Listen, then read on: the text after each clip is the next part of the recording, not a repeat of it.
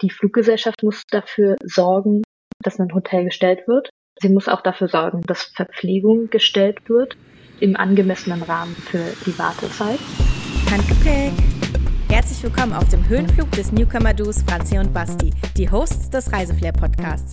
Schneid euch an und setzt die Kopfhörer auf.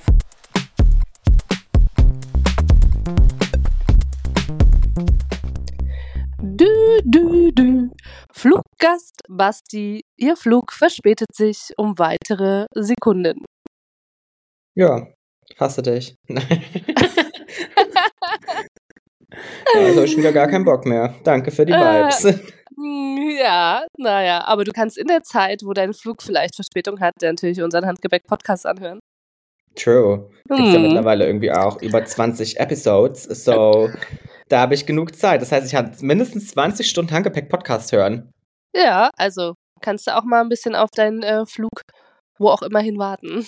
Nein, natürlich nicht. Aber darum soll es heute gehen. Ähm, wir haben nachher die liebe Claudia, eine Fluggastrecht-Expertin zu Gast. Was für ein äh, Wort. Und zwar kommt sie von Flightride und wird uns nachher ja alle Fragen über das Thema Flugrechte beantworten. Super spannend. Mega. Und das ist so informativ gewesen. Das ist wieder so eine Podcast-Folge, wo man so richtig profitieren kann von dem Wissen, was einem dann so gegeben wird, von diesem ganzen Insiderwissen. Absolut, das ist wieder so ein Wissen, ne, was man dann erst braucht in so einem bestimmten Worst Case. Aber wenn man das dann weiß, dann freut man sich, dass man sich damit schon mal ein bisschen beschäftigt hat. Es macht das Leben so viel einfacher, weißt du, wenn ich einfach weiß, wo ich was hinschicken muss, wo ich was uploaden muss, wenn es besonders niedrigschwellig ist, das ist einfach, so möchte ich das. Ich möchte kein großes Tamtam drumsherums. Drumsherums, genau. Rumsherum. Na, ich mach's dir gleich noch einfacher. Ich habe schon Erfahrungen gemacht, auch mit Flightride und habe mal meine alten Unterlagen rausgesucht und werde dir mal zeigen, wie ich sozusagen Geld wieder zurückbekommen habe. Aber im Vorfeld eine Sache noch. Ähm, hast du auch mitbekommen, dass ab Mai die Flüge ab Deutschland teurer werden? So halb habe ich das mitbekommen. Ich überlege gerade, Mhm. Also wenn ihr irgendwie noch Flüge buchen wollt, ne, dann äh, macht das am besten noch schnell. Wenn, Ja. wenn ihr irgendwie dieses Jahr noch irgendwo hinreisen wollt, dann äh, ja, bald wird's dann wieder teurer. Nur als kleiner Sidetrack. aber weißt ja. du warum? Ist es wegen den Subventionen? Die werden doch ähm, aufgehoben oder minimiert für den Flugverkehr? Mhm, ins Detail kann ich nicht gehen, nein. Ich habe nur, hab's nur gelesen, dass das alles jetzt teurer wird. Oh ja. Ja, mal schauen. Vielleicht haben wir hier wieder jemanden, der uns aufklären wird. Vielleicht sogar die liebe Katharina, wer weiß. Die kommt ja auf jeden Fall in unserer zweiten Staffel dann bestimmt auch nochmal zu uns ins Interview. Die, ähm, ja, wie sagt man, die für unsere Flugbegleitung, Katharina. Genau. Aber jetzt ähm, geht's gleich erst nochmal los zum äh, Thema, was passiert eigentlich, ja, wenn man lange warten muss, wenn der Flug Verspätung hat oder sogar komplett gestrichen wurde. Ähm, oder auch wenn der Ka Koffer kaputt gegangen ist. Erinnerst du dich dran, als wir zusammen in Südkorea waren? Da ist mein Koffer kaputt gegangen, Ich kann mich daran nicht erinnern. Du hast, gelandet in. du hast mich im Off schon mal ähm, darauf angesprochen und ich kann mich daran absolut nicht, äh, absolut, Mann, also heute habe ich aber auch was mit meinen Wörtern absolut nicht mitbekommen und vielleicht lag es auch daran, weil alles sehr neu war für mich, alles super aufregend. Ich bin noch nie so weit weg gewesen von zu Hause. Na, weißt du, was der Unterschied ist? Ich glaube, du hättest ein Riesendrama gemacht und ich habe es halt einfach hingenommen und bin halt los und habe mir einen neuen Koffer gekauft. Das ist eine Unterstellung. Das ist eine Unterstellung vom Feinsten. Aber ja, vielleicht. ähm, Na gut. was ist denn Auf deine jeden erste, warte, ich möchte dich mal was fragen. Was ist deine erste Erfahrung mit Flightride gewesen? Und darum geht's jetzt. Ich bin, Ah, ähm, mh, ich bin jetzt nach damals von Leipzig nach Kreta geflogen, nach Heraklion. So, und ich lese dir jetzt einfach die damaligen Unterlagen vor. Ich habe nämlich an die damalige Airline dann noch einen äh, Brief geschrieben, ähm, äh, quasi eine Forderung. Und da steht eigentlich alles so schön detailliert drin. Also ich habe mich, als ich das jetzt gefunden habe, kaputt gelacht. Ich wusste gar nicht mehr, wie schön das geschrieben war. Ich hoffe, ich kann es jetzt wiedergeben. Du kannst natürlich ähm, auf jeden Fall dazwischen fragen, dazwischen kommentieren. Ähm, wer selbst jetzt so einen Fall hat, kann das natürlich auch als Vorlage nutzen und dann selbst so ein Anschreiben zu machen. na, ich bin mal gespannt, was du da uns vom Feinsten kredenzt. Forderung laut EU-Fluggastrechteverordnung aufgrund der Verspätung meines Fluges und Änderung des Zielflughafens. Sehr geehrte Damen und Herren, ich habe mit Punkt, Punkt, Punkt, Piep, eine Urlaubsreise nach Kreta gebucht. Diese verlief geplant vom 21.07. bis 28.07.2017 über die Reiseagentur Piep, Piep, Piep. Leider war die Rückreise eine reine Tortur, sodass ich laut der EU-Fluggastrechteverordnung Entschädigung fordere. In der Anlage finden Sie die entsprechenden Nachweise. So, soweit, so gut. Dann habe ich hier aufgelistet die ursprünglich geplanten Flugdaten. Also der geplante Startflughafen war Heraklion und die, der geplante Zielflughafen wäre eigentlich Leipzig gewesen. So, und jetzt habe ich geschrieben, der tatsächlich stattgefundene, äh, die tatsächlich stattgefundenen Flugdaten waren dann einen Tag später. Tatsächliche Abflugzeit war um 0 Uhr und ich glaube, das war auch äh, mein Glück. Und die tatsächliche Ankunftszeit 2 Uhr nachts, also 2 Uhr 59, also im Grunde 3 Uhr nachts, aber nicht in Leipzig, sondern in Nürnberg. So, richtiger Sackgang kannst du dir vorstellen. Der betreffende Flug hatte eine Verspätung von 5 Stunden und 20 Minuten. Der gebuchte Zielflughafen Leipzig wurde nicht angeflogen. Es gab anschließend nach der Landung am Flughafen Nürnberg einen Bustransfer zum Zielflughafen Leipzig. Den Zielflughafen Leipzig erreichten wir um 4.35 Uhr. Somit kam ich acht Stunden später und erst am darauffolgenden Tag am geplanten Zielflughafen an. Am Flughafen in Heraklion gab es nicht wie in der nach EU-Fluggastrechteverordnung beschriebenen Bestimmungen Verpflegung und Betreuung am Flughafen. Es wurde lediglich ein kleines Wasser zur Verfügung gestellt. In der Zeit von 20 Uhr bis 23.59 Uhr wurden keine Informationen mehr ausgerufen. Alle Fluggäste blieben uninformiert. Meine geplante Übernachtung vom 28.07. auf den 29.07. in Leipzig in der Pension Blabla konnte nicht mehr storniert werden. So, nach dem Urteil des Europäischen Gerichtshofes vom 19. November 2009 in den verbundenen Rechtssachen, jetzt kommen mir ganz viele Nummern, haben Flugreisende bei einer Ankunftsverspätung von mehr als drei Stunden einen Anspruch auf Ausgleichszahlungen nach Artikel 7 der Verordnung bla bla bla bla bla. Das habe ich alles aufgeschrieben damals. Ich habe mich kaputt gelacht, als ich das gesehen habe. Mit Entscheidung vom 23. Oktober 2012 des Europäischen Gerichtshofs in den Rechtssachen bla bla bla bla bla bestätigt der Gerichtshof die Rechte der Verbraucher. Die Höhe des Anspruchs beträgt und jetzt wird es aufgeschlüsselt nach Kilometern. Also man bekommt eine Pauschale entweder 250 Euro bei allen Flügen über eine Entfernung von 1500 Kilometer oder weniger, 400 Euro bei allen innergemeinschaftlichen Flügen über eine Entfernung von mehr als 1500 Kilometer und bei allen anderen Flügen über eine Entfernung zwischen 1500 und 3500 Kilometern. Und 600 Euro gibt es dann, wenn Buchstabe A und B äh, quasi nicht zutreffen. So, mhm. die mir entstandene Verspätung begründet folglich eine Entschädigung in Höhe von 400 Euro plus die Rückerstattung der folgenden Leistungen. Mir ist bewusst, dass mir gemäß der EU-Fluggastrechteverordnung bla bla bla aufgrund der oben angegebenen Verspätung nachfolgend aufgeführte Leistungen zustehen. Dann habe ich hier alles aufgelistet. Also Hotelkosten, die, äh, ähm, die ich nicht stornieren konnte. Kommunikationsmittel habe ich angegeben, also Handykosten, E-Mail-Kosten, um Freunde und Familie quasi zu benachrichtigen. Verpflegung am Flughafen habe ich alle Belege aufgehoben, habe ich mit eingereicht. Ähm, fand sogar ähm, ganz brav rausgerechnet. Dann, ich fordere Sie auf, die Ausgleichszahlung in Höhe von damals 445,83 Euro bis zum Blablabla auf mein Konto zu überweisen. Und ähm, by the way, super günstiger Flugpreis noch gewesen, ne? War so eine Pauschalreise. Jetzt mal die Frage, hat sich das am Ende alles gelohnt, dein Aufwand, oder nicht? Hm, warte, ich lese noch die letzten zwei Sätze vor. Sollten Sie der Ansicht sein, dass der Anspruch wegen außergewöhnlicher Umstände nicht besteht, fordere ich Sie auf, mir umgehend einen detaillierten Nachweis über das Vorliegen solcher Umstände zu erbringen. Bereits hier möchte ich Sie darauf hinweisen, dass die Rechtsprechung technische Probleme nicht als einen solchen Umstand einordnet.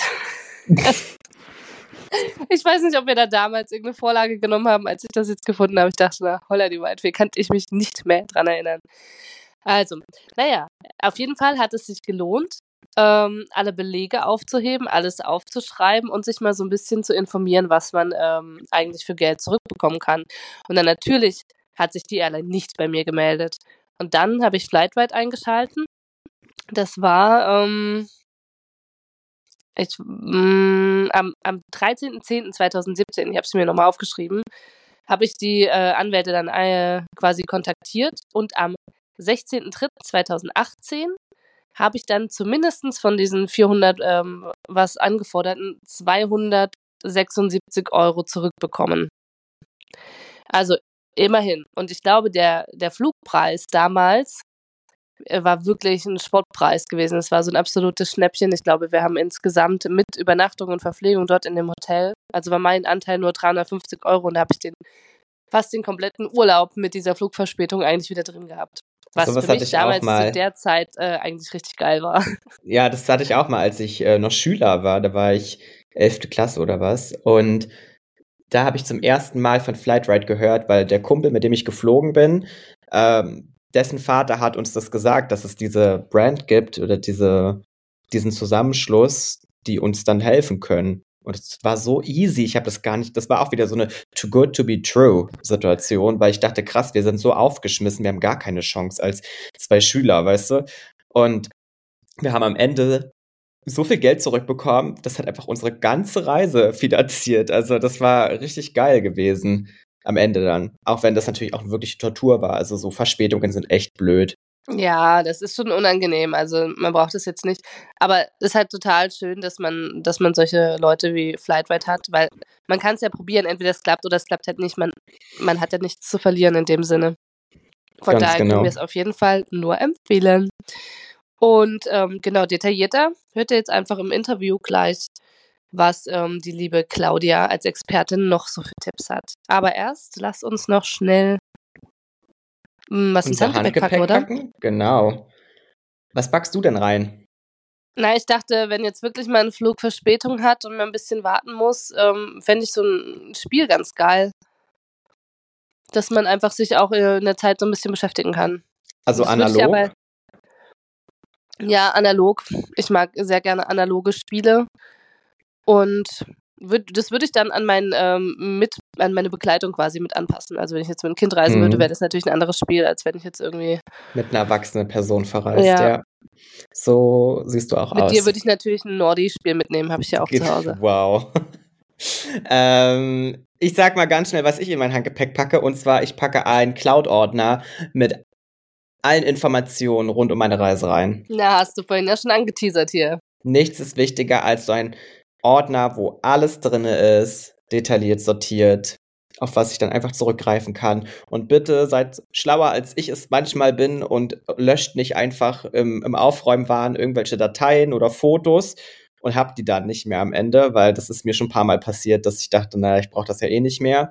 Turns out, ich brauchte das dann doch noch mal ein halbes Jahr später. Mm. Ähm, ja, wie so also unsere Handgepäck-Podcast-Unterlagen, ne? Naja. Ja, sowas alles, ne? Also ich bin immer ziemlich fix, was so brauche ich nicht betrifft. Naja. Und ähm, was hast du äh, für unsere Ohren? Fly Away von Lenny Kravitz. Kravitz. Kravitz. Hatten wir den schon mal? Naja, was soll ich jetzt sagen, Basti? Ich weiß genau, dass wir diesen Song ähm, in der Folge hatten, mit der lieben Katharina der Flugbegleitung, die wir aber nie veröffentlicht haben, weil die Tonqualität so schlecht war. Also ja. Ah, krass. Ja, dann nehme ich den, ja, easy. Dann kannst du jetzt den nehmen und dann müssen wir dann aber da nochmal umswitchen. Alles klar, Basti. Ich nehme Flugmodus von Clüso. Auch schön. Mensch. Gut, mhm. dann ab ins Interview. Es bleibt spannend. Wir versprühen Reiseflair. Reiseflair Interview. Ja, hallo, liebe Claudia. Wir haben dich gerade eben ja schon voll angekündigt und sind schon total im Flightride-Modus hier. Und ähm, heute bist du als Expertin für Fluggastrechte bei uns zu Gast. Und wir freuen uns mega, dass du da bist. Herzlich willkommen. Ja, schönen guten Tag. Vielen Dank, dass ihr mich eingeladen habt.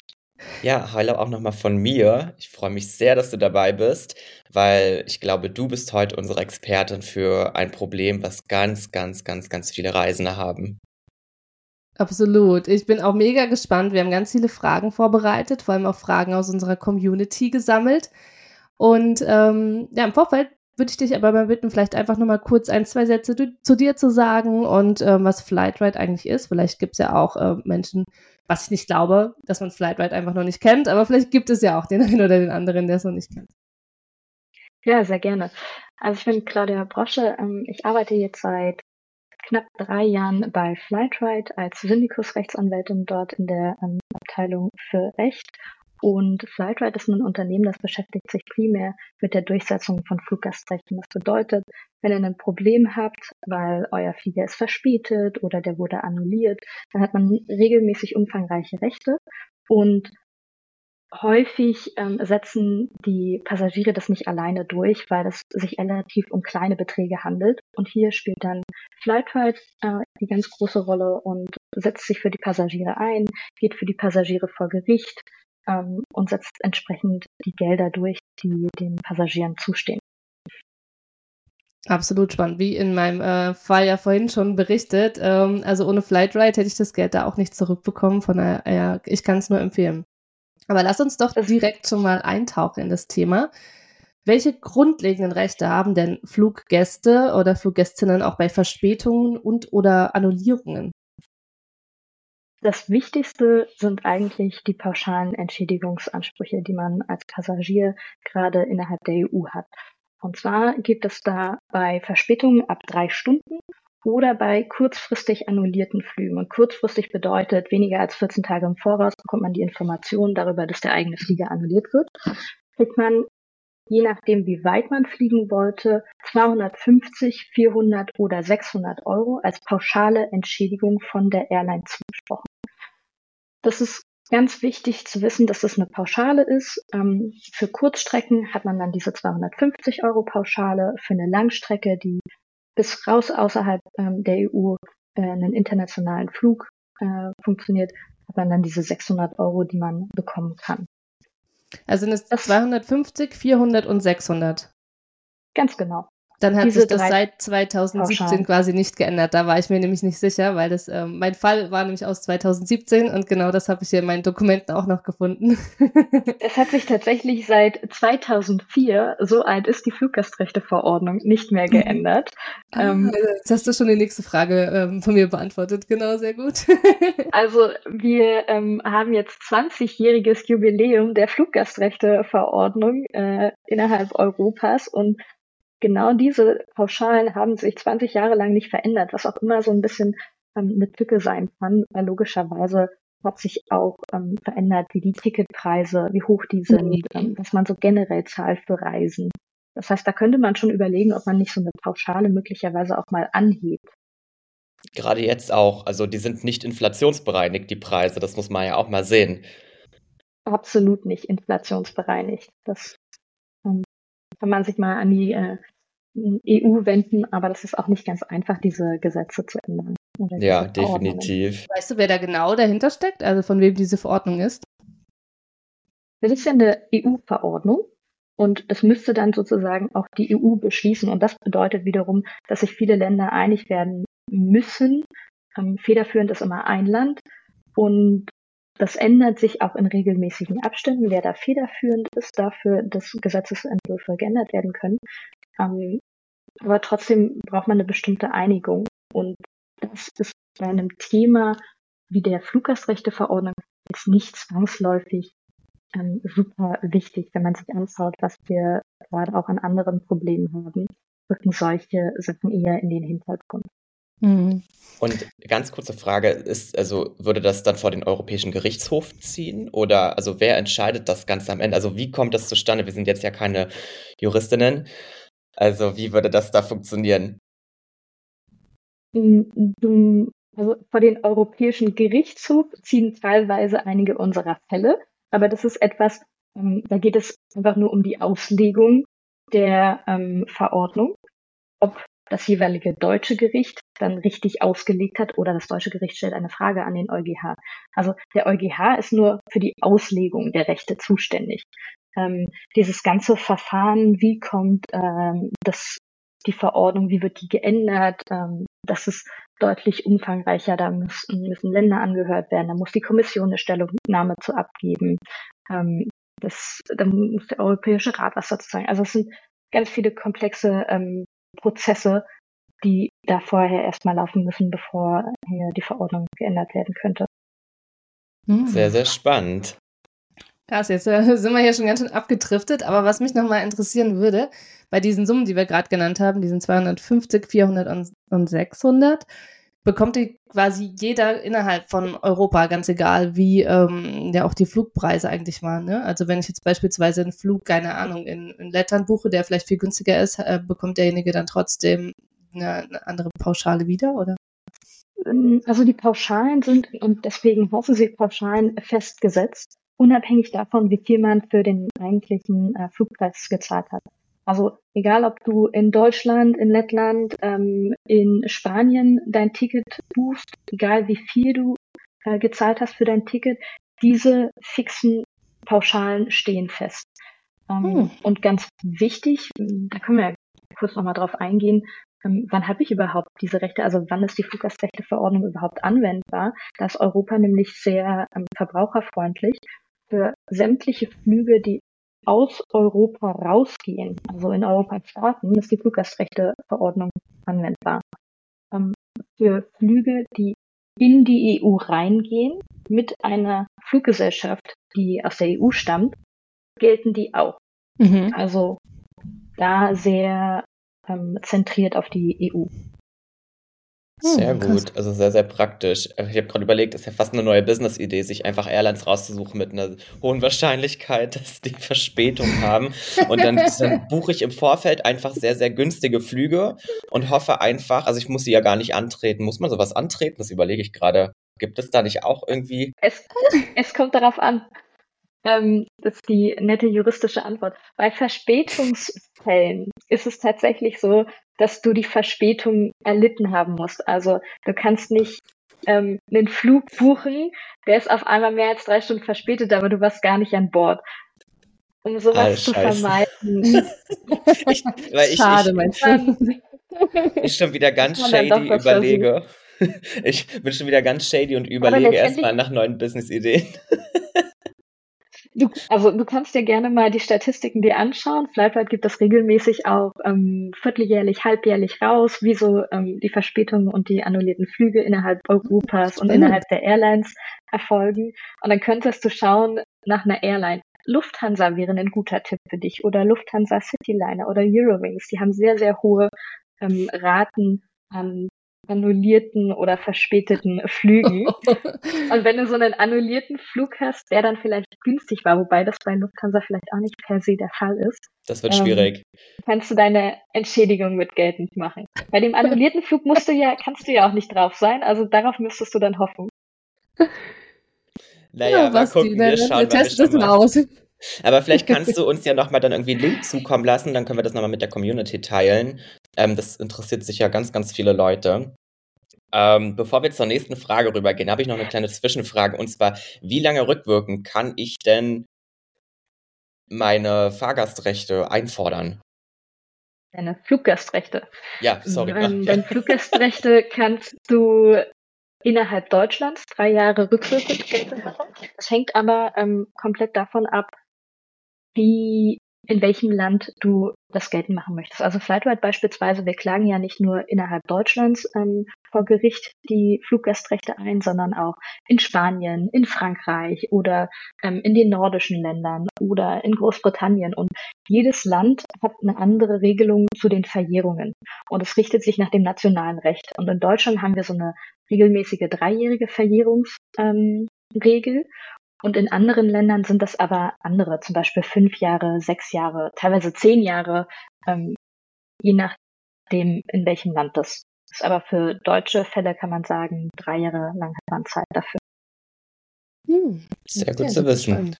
Ja, und ich glaube, wir sollten, bevor wir weitergehen zur nächsten Frage, nämlich noch die weiteren Fluggastrechte klären. Wir haben jetzt nämlich nur bislang über die pauschale Entschädigung gesprochen. Mhm.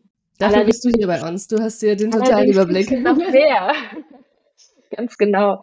Ähm, bei annullierten Flügen hat man nämlich immer zwei oder zwei wichtige, zwei sehr relevante Ansprüche. Nämlich einmal ist das ähm, die Möglichkeit, wenn der eigene Flieger annulliert wird, dass man die Wahl hat. Entweder man möchte weiterhin an sein Endziel befördert werden und muss einem die Airline eine Ersatzbeförderung anbieten, oder man entscheidet sich dafür, dass man den Ticketpreis zurückerstattet bekommt. Und ganz wichtig bei diesen ähm, annullierten Flügen, man hat das Recht auf die pauschale Entschädigung plus die Ersatzbeförderung oder wahlweise dann die Ticketrückerstattung. Das heißt, im Zweifel, wenn du einen annullierten Flug hast, ähm, von Berlin nach London und eigentlich ähm, hast du einen Tag vorher nur die Information dafür bekommen, dass der annulliert war, kannst du dich dazu entscheiden, okay, ich möchte den Ticketpreis für 150 Euro wieder haben und ich möchte meine Pauschale von, ich glaube, nach ähm, London müssten das 250 Euro nur sein. Spannend. Habe ich nicht auch Anspruch auf eine Unterkunft, wenn das über Nacht ist? Ganz genau, das sind die Betreibungsleistungen, die du da gerade ansprichst. Ähm, die sind auch in so einem kleinen Paket in der Fluggastrechteverordnung äh, mit notiert. Und zwar Verpflegung, wenn du vor Ort am ähm, Flughafen festsitzt und ein paar Stunden warten musst. Das bedeutet also zum Beispiel hast du dann einen Anspruch auf Essen, hast du auf Getränke. Das richtet sich je nachdem, wie lange du warten musst und wie weit dein Flug gehen sollte. Ähm, wenn du die Ersatzbeförderung erst am nächsten Tag bekommst, dann hast du einen Anspruch auf eine Hotelunterkunft und auch darauf, dass du die Fahrt zu dem Hotel bezahlt bekommst. Also meistens ist es dann mit einem Taxi. Also auch diese Taxikosten bekommst du erstattet. Und als letztes, worauf ich noch hinweisen möchte, das haben wir nämlich letztes Jahr so ein bisschen angefangen, ähm, viel, viel mehr auszubauen, ähm, ist, wenn die Airline dir keine Ersatzbeförderung anbietet, sie aber eigentlich dazu verpflichtet ist, kannst du dir wahlweise auch überlegen, selbst einen Flug zu buchen. Meistens ist der teurer und kannst dann aber diesen teureren Flug bei der Airline einreichen und sagen, zahlt mir bitte diese Kosten für den teureren Flug, weil ihr habt es unterlassen, mir eine Ersatzbeförderung anzubieten. Mhm. Und wie, wie beweise ich das quasi dann als Fluggast? Ähm, wie kann ich das dokumentieren, damit ich das dann auch irgendwie vernünftig einreichen kann, so ein Fall?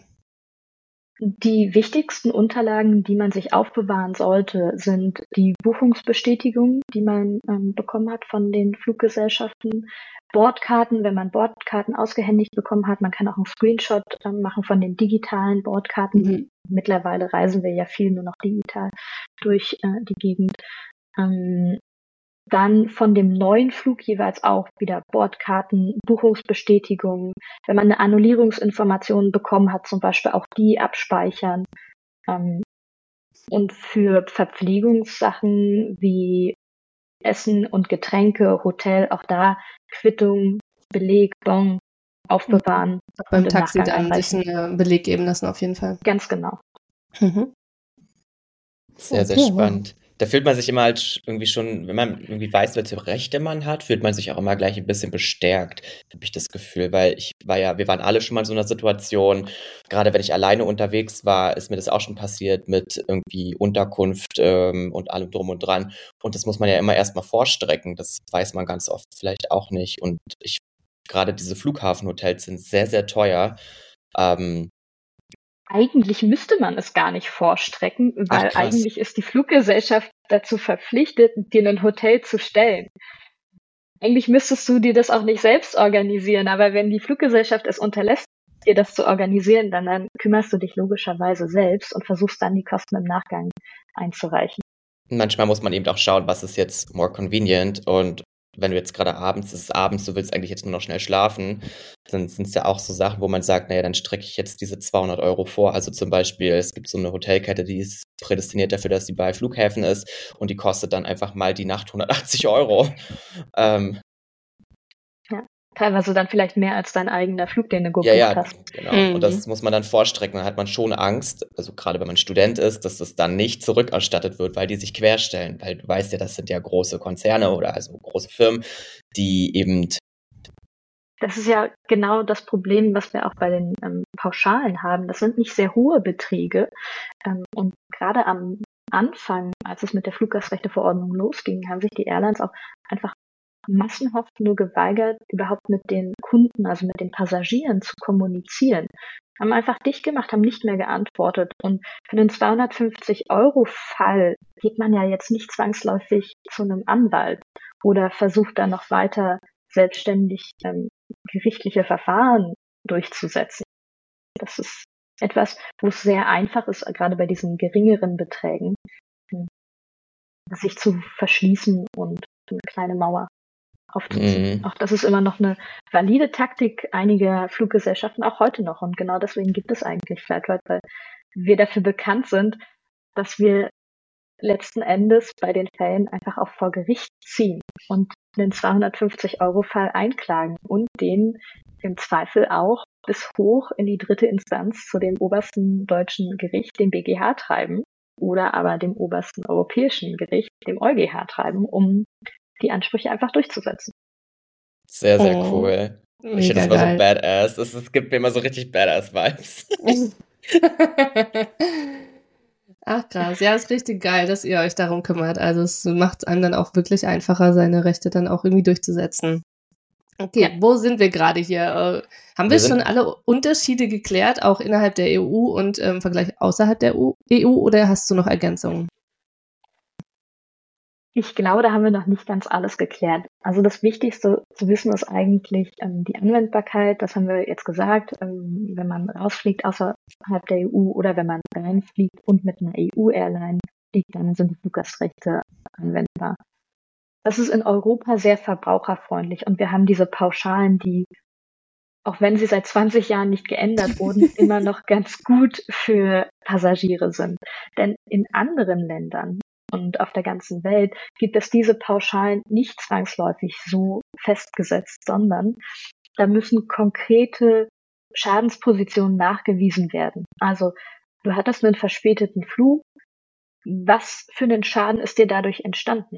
War das jetzt einfach nur unbequem oder hast du dadurch ähm, irgendetwas, was du gebucht hast im Anschluss, beispielsweise verpasst, ein Hotel für eine Nacht oder ähm, irgendeine Yacht, die du gebucht hattest, was auch immer. Aber diese konkreten Benennungen eines Schadenspostens sind viel, viel schwieriger, als wenn man einfach sagen kann, okay, es war nicht schön, ich möchte hier meine Pauschale geltend machen. Und, mhm. ähm, Würde da, da beispielsweise auch reinzählen, wenn ich jetzt irgendwie ein Konzert verpasst habe oder so, was halt irgendwie einmalig ist, wo ich Tickets gekauft habe und da nicht hin konnte? Ganz genau, auch sowas kann man da drunter fassen. Und das Ganze ist im Montrealer Übereinkommen geregelt. Und das haben viele Staaten, zum Beispiel auch die USA, mit ratifiziert. Und da muss man dann eben einfach auf diese konkreten Schäden eingehen. Da kriegt man ähm, für Verspätungen äh, Schadensersatz, da kriegt man sonst, aber nicht für annullierte Flüge. Ähm, und man kriegt dann auch nur für weitere Schäden am eigenen Körper beispielsweise. Also wenn man sich zum Beispiel verletzt hat, als man die Treppe runtergegangen ist, an diese Fahrgasttreppe. Ähm, oder wenn der Koffer abhanden gekommen ist. Und auch da gibt es Höchstgrenzen, die im Montrealer Übereinkommen festgesetzt sind. Und das wiederum bedeutet, man kann nur maximal das an Höchstgrenzen fordern, was in dem Montrealer Übereinkommen festgesetzt ist. Zum Beispiel ist das für Gepäck, wenn das abhanden kommt, kann man pro Gepäckstücken oder pro Person nicht mehr als 1200 Euro ungefähr aktuell ähm, einfordern. Du mhm. musst dann aber auch nachweisen, was ist eigentlich in deinem Gepäck so drin. Hm, schwierig. Also sagen wir, ich habe jetzt mhm. von einer High-End-Marke einen Koffer, dann ist der eigentlich, dann habe ich ein Verlustgeschäft gemacht. Das wäre schlecht, ja. Ja. Ähm, sozusagen. Schade. Das ist auch, auch nicht inflationsbereinigt, nicht wirklich. Also. Auch das ist es nicht. Und letzten Endes kann man dann sagen, ja, in Europa haben Passagiere einfach schon recht starke Rechte. Das, das muss man auch wertschätzen können. Ja, definitiv. Würdest du sagen, wenn ich jetzt meinen Koffer verliere, wäre es clever gewesen, im Vorfeld einfach mal ein Foto zu machen, was in dem Koffer drin ist? Das habe ich noch ja. nie gemacht, aber vielleicht sollte man das wirklich mal machen. Ehrlicherweise habe ich das auch noch nie gemacht, aber das ist eine ganz gute Idee, vorher mal ein Foto davon zu machen oder im Nachgang sofort so ein kleines Gedächtnisprotokoll anzufertigen und sich aufzuschreiben, na, was habe ich eigentlich alles in meinen Koffer reingepackt? Also, wenn du weißt, dass er gerade verloren geht und nicht mit angekommen ist, ist ja noch relativ frisch, was mhm. da alles drin ist. Mhm. Und dann empfiehlt es sich schon, einmal runterzuschreiben, in einem kleinen Gedächtnisprotokoll eine Unterschrift runterzusetzen ähm, und zu sagen, okay, das habe ich alles reingepackt. Aber kann ich da nicht auch kreativ sein und sagen, das war jetzt eine, eine Luxusmarke, die da drin war, obwohl es gar nicht drin war? Also, du, kannst, du kannst kreativ sein, aber das Problem ist, wenn du am Ende das Ganze einklagen möchtest, möchtest du vielleicht nicht die Unwahrheit von einem Richter gesagt ja. haben. Okay. Da bewegen wir uns dann in einem Bereich, in dem wir uns alle nicht bewegen wollen. Ich glaube auch, dass der Betrag eh relativ schnell, wenn man auf einer großen Reise ist, die, die Höchstsumme auch schon überschreitet. Also allein der Koffer kann ja teilweise schon die Hälfte theoretisch des Preises sein. Also wenn ich jetzt mal so, ich, ich gehe jetzt gerade so ein bisschen meine eigenen Produkte durch und so, wenn ich so überlege, was so der Wert mit Inhalt ist, der überschreitet schon, glaube ich, 1, 2. Ja, das ist dann natürlich bei längeren Reisen sicherlich der Fall. Bei, bei so Kurztrips könnte ich mir vorstellen, dass man da nicht zwangsläufig ankommt, außer man reist jetzt mit sehr hochwertigen Gütern für drei Tage irgendwo durch Europa. Mhm. Okay, sagen, sagen wir jetzt, ähm, ich verliere mein Gepäckstück. Was muss ich dann tun? Ich muss wahrscheinlich genau dann an dem, an dem Flughafen mich irgendwo melden oder reicht das, wenn ich das irgendwie dann auch online oder telefonisch mache? Also erstmal ganz grundsätzlich ist die Fluggesellschaft dafür zuständig, ähm, dass dein Koffer wieder zurückkommt. Das bedeutet auch, du musst dich bei der Fluggesellschaft melden und die schriftlich, am besten schriftlich darüber informieren, dass dein Gepäckstück abhanden gekommen ist. Ähm, das kannst du machen, indem du entweder an den Schalter gehst, bitte aber Nachweise ähm, mitnehmen, dass du da warst. Oder du schreibst eine E-Mail oder an die verschiedenen Portale, äh, die die Fluggesellschaften so zur Verfügung stellen. Also das allererste, sofort schriftlich informieren. Und zwar gegenüber der Fluggesellschaft und nicht dem Flughafen, weil die Fluggesellschaft ist zuständig dafür, dass der Koffer am Ende auch wieder zu dir zurückkommt. Und dafür muss sie dann auch Sorge tragen. Also wenn dein Gepäckstück auf deinem Flug verloren gegangen ist und du weiterreist, dann muss auch die Airline sämtliche Kosten dafür aufbringen, dass das Gepäckstück bei dir am Ende ankommt. In deinem Hotel, muss es bis zu deinem Hotel vorfahren ähm, und trägt dann auch diese ganzen Kosten für die Nachsendung. Mhm. Und ähm, wenn, wenn jetzt mein Koffer nur kaputt geht, beispielsweise, was, was müsste ich dann machen? Da gelten eigentlich die gleichen Regeln. Ähm, das Anzeigen, am besten dokumentieren und schriftlich gegenüber der Airline anzeigen. Also das, ich muss dann quasi nicht persönlich zu dem Schalter gehen, sondern kann das dann auch schon erstmal via, via E-Mail oder so machen?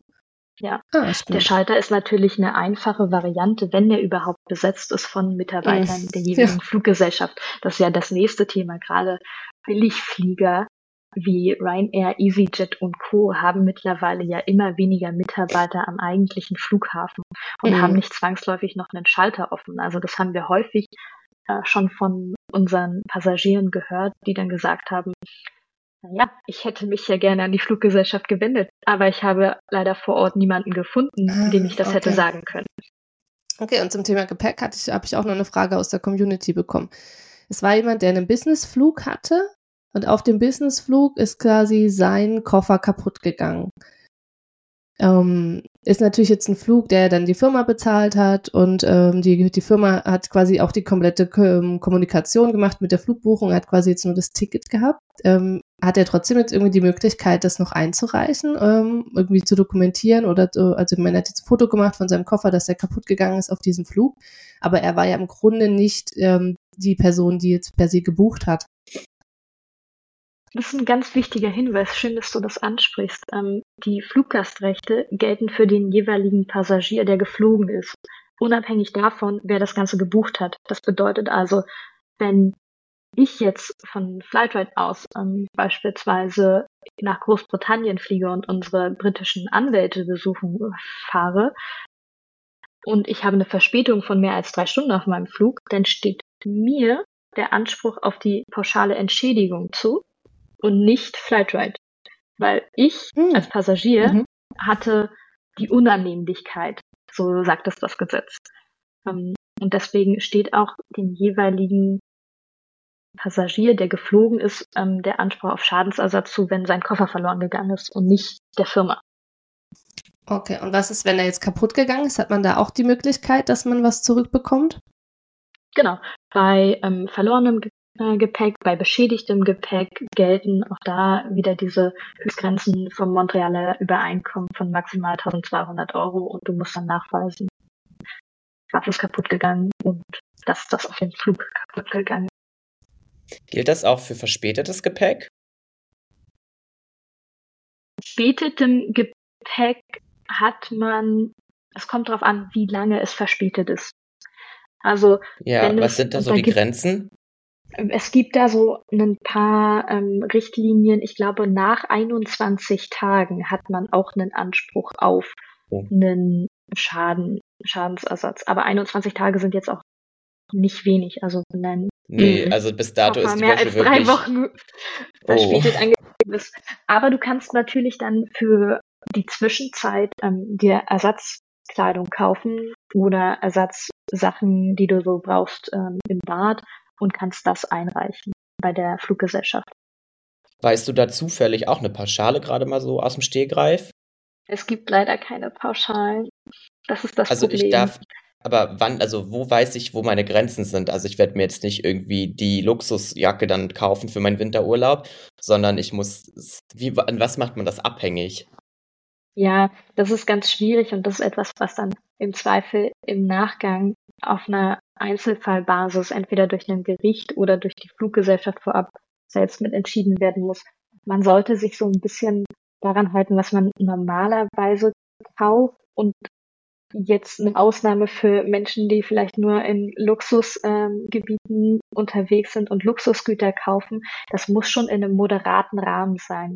Aber dieses moderat und ähm, wie man das normalerweise kaufen würde, ist natürlich total auslegungsbedürftig und da kann gefühlt alles und nichts drunter zu verstehen sein. Das ist sehr, sehr schwer und weil das eben aus dem Montrealer Übereinkommen stammt und nicht aus der Fluggastrechteverordnung, ist das etwas, wo man sehr viel mit Nachweisen arbeiten muss. Okay, also Mhm. alles dokumentieren, immer Fotos machen, alle Belege aufheben, am besten sich über E-Mails absichern, also indem man den schon schreibt und eventuell antworten die auch. Das kann man ja auch alles screenshotten. Also halten wir das mal so fest, dass wir da irgendwie als Konsument äh, abgesichert sind. Auf jeden genau. Fall. Kann man Konsument sagen? Jetzt habe ich Konsument gesagt, keine als, als Fahrgast. Fluggast, was sie. Ach, keine Ahnung. Als Aber es gibt auch Person. Fahrgast, Fahrgastrechte, keine, keine Sorge. Ja, Passagier. Ähm, Als Passagiere, betroffene Person, so. G- Gibt es denn ähm, oder sind dir in deiner Laufbahn, sage ich mal, auch schon irgendwelche Missverständnisse ähm, aufgetreten, die halt ähm, Passagiere in Bezug auf ihre Flugrechte haben, wo man sagt, man müsste man jetzt vielleicht mal ein bisschen aufpassen oder das, das denkt man vielleicht, aber das ist gar nicht so, dass man, das ist irgendwie, we weißt du, was ich meine, worauf ich hinaus will? Ja, ja, ganz klar. Ähm, was ich eingangs schon so ein bisschen erwähnt hatte, was wichtig ist, dass es die pauschale Entschädigung neben der Ticket- Ticketrückerstattung geben kann, dass man quasi zwei Ansprüche auf Geld gleichzeitig haben kann bei einem annullierten Flug, dass man seinen Ticketpreis zurückbekommt und die pauschale Entschädigung von bis zu 600 Euro, wenn der Flug kurzfristig annulliert war. Dann hatten wir das Thema mit dem Hotel vorhin auch schon mal kurz angeschnitten. Die Fluggesellschaft muss dafür sorgen, dass ein Hotel gestellt wird. Sie muss auch dafür sorgen, dass Verpflegung gestellt wird im angemessenen Rahmen für die Wartezeit. Ähm, und auch so eine Ersatzbeförderung. Also wenn dein Flug annulliert ist und du hast die, oder du möchtest unbedingt noch weiterfliegen und zu deinem Ziel kommen, dass die Fluggesellschaft sich auch darum kümmert, dass eine Ersatzbeförderung besteht. Ähm, generell, das sind alles eigentlich nur so die, diese allgemeinen Rechte, die man eigentlich aus der Fluggastrechteverordnung herleitet. Haben wir letztes Jahr eine Umfrage bei Flightride gestartet und haben da mit einem Institut auch zusammengearbeitet und herausgefunden, dass eigentlich nur so 30 Prozent der Befragten überhaupt wissen, dass sie Fluggastrechte haben und welche Fluggastrechte sie überhaupt haben. Und das bedeutet eigentlich für mich, das häufigste Missverständnis ist, dass man überhaupt gar nicht weiß, welche Rechte einem zustehen bei Flugunregelmäßigkeiten wie einer Verspätung oder einem annullierten Flug. Also gut, dass wir jetzt hier ein bisschen mit aufklären. Ja, ich finde das so krass, aber ist das, würdest du, also habt ihr auch Statistiken, ob das auch altersabhängig ist? Also ich habe das Gefühl, dass in meinem Alter doch relativ viele Leute wissen, dass es Flight Rides gibt und Menschen und also Anwälte und Anwältinnen gibt. Seid ihr Anwälte? Nicht, dass schon Also wieder ich- falsches ich- Also ich bin zumindest Anwälte, das ist schon mal gut, aber nicht alle unserer Mitarbeiter sind Anwälte, aber ähm, wir sind ja ein Rechtsdienstleister, das heißt, wir haben ein paar Anwälte und arbeiten aber auch mit ähm, vielen Mitarbeitern, die nicht Anwälte sind. Dann sage ich es anders, dann meine ich einfach, ich finde es nur ähm, spannend, dass Leute oft nicht wissen, dass es euch gibt. Und ich habe aber das Gefühl, dass in meinem Alter doch eine Awareness geschaffen wurde für Rechte, die man einklagen kann, ja, einholen kann. Wir, wir, versuchen da ja tatsächlich auch viel ähm, dieses Thema zu pushen und darauf aufmerksam zu machen, welche Rechte man überhaupt hat. Ähm, ich erinnere mich bei der Umfrage gerade nicht daran, ob wir auch nach einem Alter gefragt haben. Das kann ich aber auch nochmal im Nachgang raussuchen und euch vielleicht auch die Umfrage mit äh, zur Verfügung gerne, stellen. Gerne, Weil die ja, war sehr das interessant. Absolut, ist total spannend, ja. Mhm. Wäre ja auch gut für euch zu wissen, wo ihr vielleicht nochmal Werbung machen könntet, beispielsweise, in welcher ja. Altersgruppe. Ja, sehr Absolut. Cool. Okay, dann lass uns doch jetzt ähm, zum Ende vielleicht nochmal ganz klare Schritte formulieren, was ein ähm, Passagier oder ein Fluggast ähm, der machen muss im Fall, wenn irgendwie seine Rechte verletzt worden sind. Hast du da irgendwie so ein Guideline für uns, so eine Schritt-für-Schritt-Anweisung? Ja, na klar. Und zwar folgende drei Schritte würde ich eigentlich jedem empfehlen, der ein Problem mit der Fluggesellschaft hatte. Und zwar das erste ist ähm, sich informieren, welche Fluggastrechte habe ich überhaupt.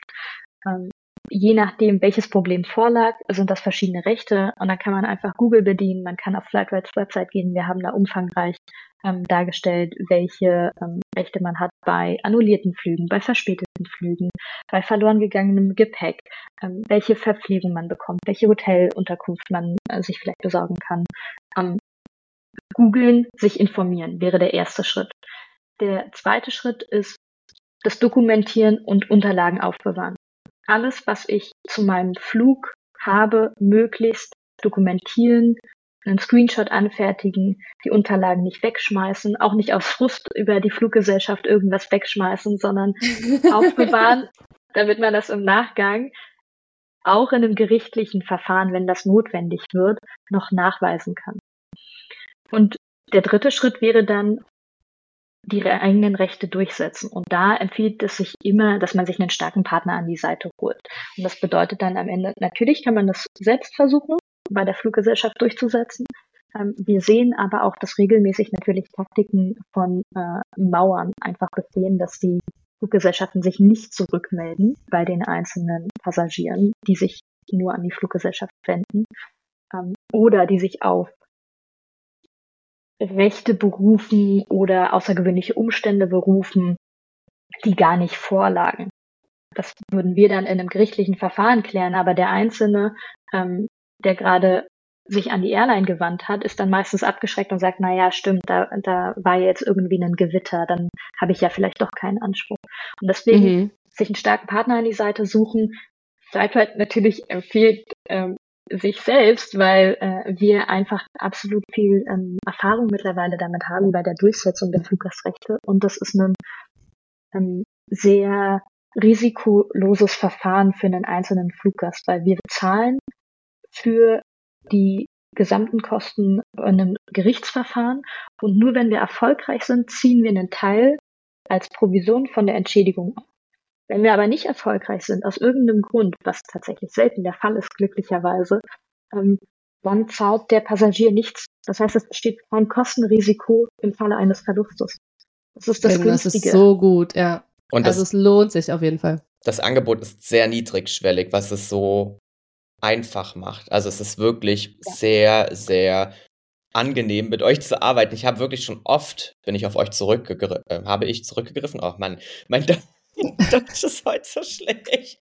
Ich bin, Für dich ist es noch zu früh heute wahrscheinlich. Ja, wahrscheinlich, ja. Ich habe auf jeden Fall schon oft von euch Gebrauch gemacht und ich wurde so gut wie fast nie enttäuscht. da muss ich gleich im Nachgang nochmal was mit dir besprechen.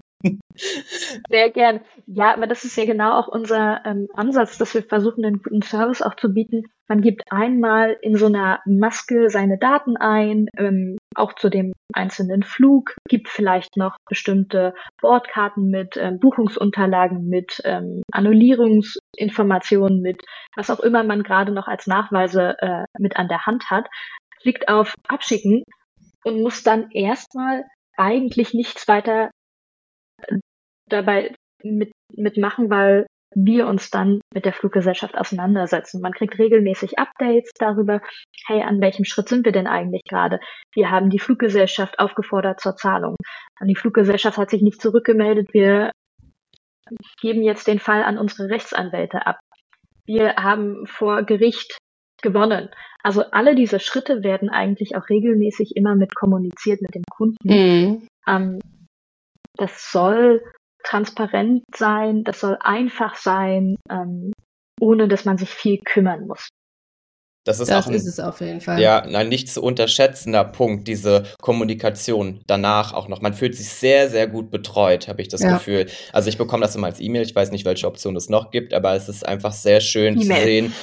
Hier mhm. ist eine E-Mail, in der steht jetzt einfach, das ist Ihre Fallnummer, bla bla bla, so sieht's gerade aus. Und es ist einfach sehr, sehr entspannt, weil mich kostet, also mich kostet diese Entschädigung nichts und auch zeitaufwendig ist sie einfach nicht. Es ist einfach wirklich Stück für Stück steht wirklich, es ist, also es kann eigentlich jeder und jeder. Es Absolut, ist wirklich ne? Man sehr, braucht vielleicht ein bisschen einfach. Geduld, weil das natürlich alles sehr, sehr lange dauert. Ne? Also ich dachte damals auch so, okay, ich, vielleicht klappt das gar nicht, aber im Endeffekt hat es dann doch, ich glaube, nach einem halben Jahr funktioniert. Die Sache ja, und ist ehrlicherweise halt, so ein halbes Jahr wenn ich da nochmal reingrätschen darf, ist eigentlich etwas, was schon relativ schnell ist, weil mhm. wenn die Fluggesellschaft nicht außergerichtlich zahlt, also wir fordern sie dazu auf, bitte zahlt, weil hier äh, ist ein Anspruch entstanden, ähm, dann müssen wir vor Gericht gehen. Und das passiert so nach Fallabgabe, sagen wir mal nach so zwei, drei Monaten, weil wir geben der Fluggesellschaft auch eine gewisse Zeit, sich zurückzumelden bei uns und schicken denen auch nochmal eine Erinnerung. Ähm, wenn wir vor Gericht gehen, haben wir nicht mehr in der Hand, wie lange das dauert, weil es auch abhängig davon ist, wie die Gerichte ausgelastet sind. Das heißt, ja. wir reichen eine Klage ein und dann ist es wie ein normaler Prozess. Ähm, es geht an die Gegenseite raus. Teilweise muss es übersetzt werden, je nachdem, wo die Fluggesellschaft sitzt. Die Gerichte sind auch überlastet. Wir wissen das mittlerweile von unserer Justiz. Ähm, das sind alles Aspekte, warum so ein Verfahren sich in die Länge ziehen kann und warum sechs Monate ehrlicherweise für uns in einem Verfahren schon recht schnell sind, weil das bedeutet, dass wir relativ schnell nach einer Falleröffnung Klage erhoben haben und auch schon gewonnen haben. Aber Verfahren gehen, gehen ja teilweise nicht nur in die erste Instanz, sondern ähm, das ist etwas, womit ich mich viel beschäftige, gehen in die zweite Instanz oder gehen hoch zum BGH oder EuGH. Und diese Verfahren dauern dann Jahre. Oh wow, krass. Das wissen ja. die Leute, glaube ich, auch nicht, wie komplex das eigentlich ist. Ähm, die Leute denken, ah, ich habe das jetzt abgeschickt und morgen ist es dann. Aber so funktioniert das leider nicht. Ja. Ja, also ich, ich merke schon, wir haben so viele Fragen und könnten uns auch noch ewig unterhalten mit dir. Vielleicht machen wir auch irgendwann noch mal eine zweite Folge äh, mit anderen ähm, Cases hier.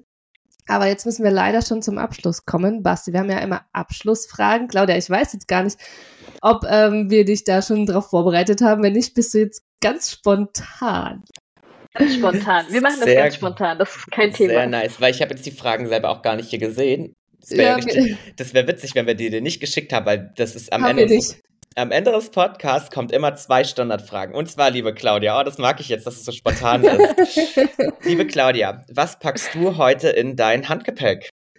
Wir, wir stellen quasi immer die Frage, was du immer mit auf Reisen hast oder beispielsweise jetzt auch zum Thema bezogen, was sollte man denn immer mit auf Reisen haben, wenn vielleicht mal der Flug Verspätung hat oder wenn er annulliert wird, gibt es irgendein Gadget, was dir jetzt ganz spontan einfällt, was man dabei haben sollte als Passagier? Was ich in mein Handgepäck packe, sind natürlich Standardsachen wie mein Telefon, meine, ähm, mein Headset, ein gutes Buch, was ich gerade lese, ähm, Schlüssel, was zu essen, das war's eigentlich schon. Und Schlüssel vielleicht haben wir noch gar nie, noch nie dabei gehabt, oder? Schlüssel ist auch voll gut. Stimmt, die würde ich auch immer ins Handgepäck packen. Die mhm. würde ich mhm. nie in den Koffer packen. Nein, auf keinen Fall. Nein, auf gar keinen Fall. Wenn der verloren geht, äh, der Koffer, dann ist ja auch mein Schlüssel äh, für meine Wohnung dahin. Ja. Nee, also mhm. die wichtigsten Sachen brauche ich eigentlich bei mir im Handgepäck direkt. Gibt es mhm. ein Gadget als Juristin, die du, den du immer dabei hast? Nein, weil ich mittlerweile komplett digital arbeite. Sehr schön. Nice, ja. Mhm. Und wir haben auch eine, eine Playlist äh, auf Spotify mit ganz vielen Reiseliedern.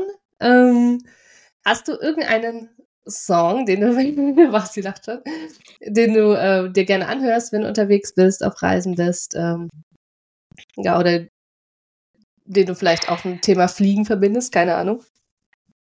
Tatsächlich habe ich keinen Song, den ich mit dem Thema Fliegen verbinde. Ähm, ich höre gerne so nebenbei als ähm, Hintergrundgeräusche Klassik, Klassik, also klassische Musik. Das ist dann oh, Pianomusik wie mein kleiner oder so. Sohn, der liebt auch Klassik. Es gab ja hier immer dieses, wer heißt das, Spotify Rapped oder so, ne? Mein, mein meist angehörter, angehörter Song war Ja. quasi Chopin, irgendwie Nocturne, Nummer, weiß Ja. ich nicht, aber ja, weil auf jeden Fall mein Kleiner auch total auf Klassik steht, ja, voll gut. Ja, sowas würde bei mir dann ähm, über meine Headphones auch im Hintergrund ja, laufen, wenn ich mich zum Beispiel in den Hat Flieger setze und eine Runde entspanne. Ja, total, Eben. total. wenn vielleicht der Flug dann irgendwie verspätet ist, äh, sich ein bisschen zu, zu entspannen, ist vielleicht keine äh, schlechte Idee. Ganz genau, ganz Ja. genau. Sehr schön, dann kommen wir jetzt zum Ende. Vielen, vielen lieben Dank, liebe Claudia, für deine Zeit, für deine Expertise. Du wirst jetzt sehr, sehr vielen Menschen weiterhelfen. Äh, und Das- schon das alleine mit deiner Präsenz und deinen Informationen, die du uns gegeben hast. Dankeschön. Wir versprühen Reiseflair.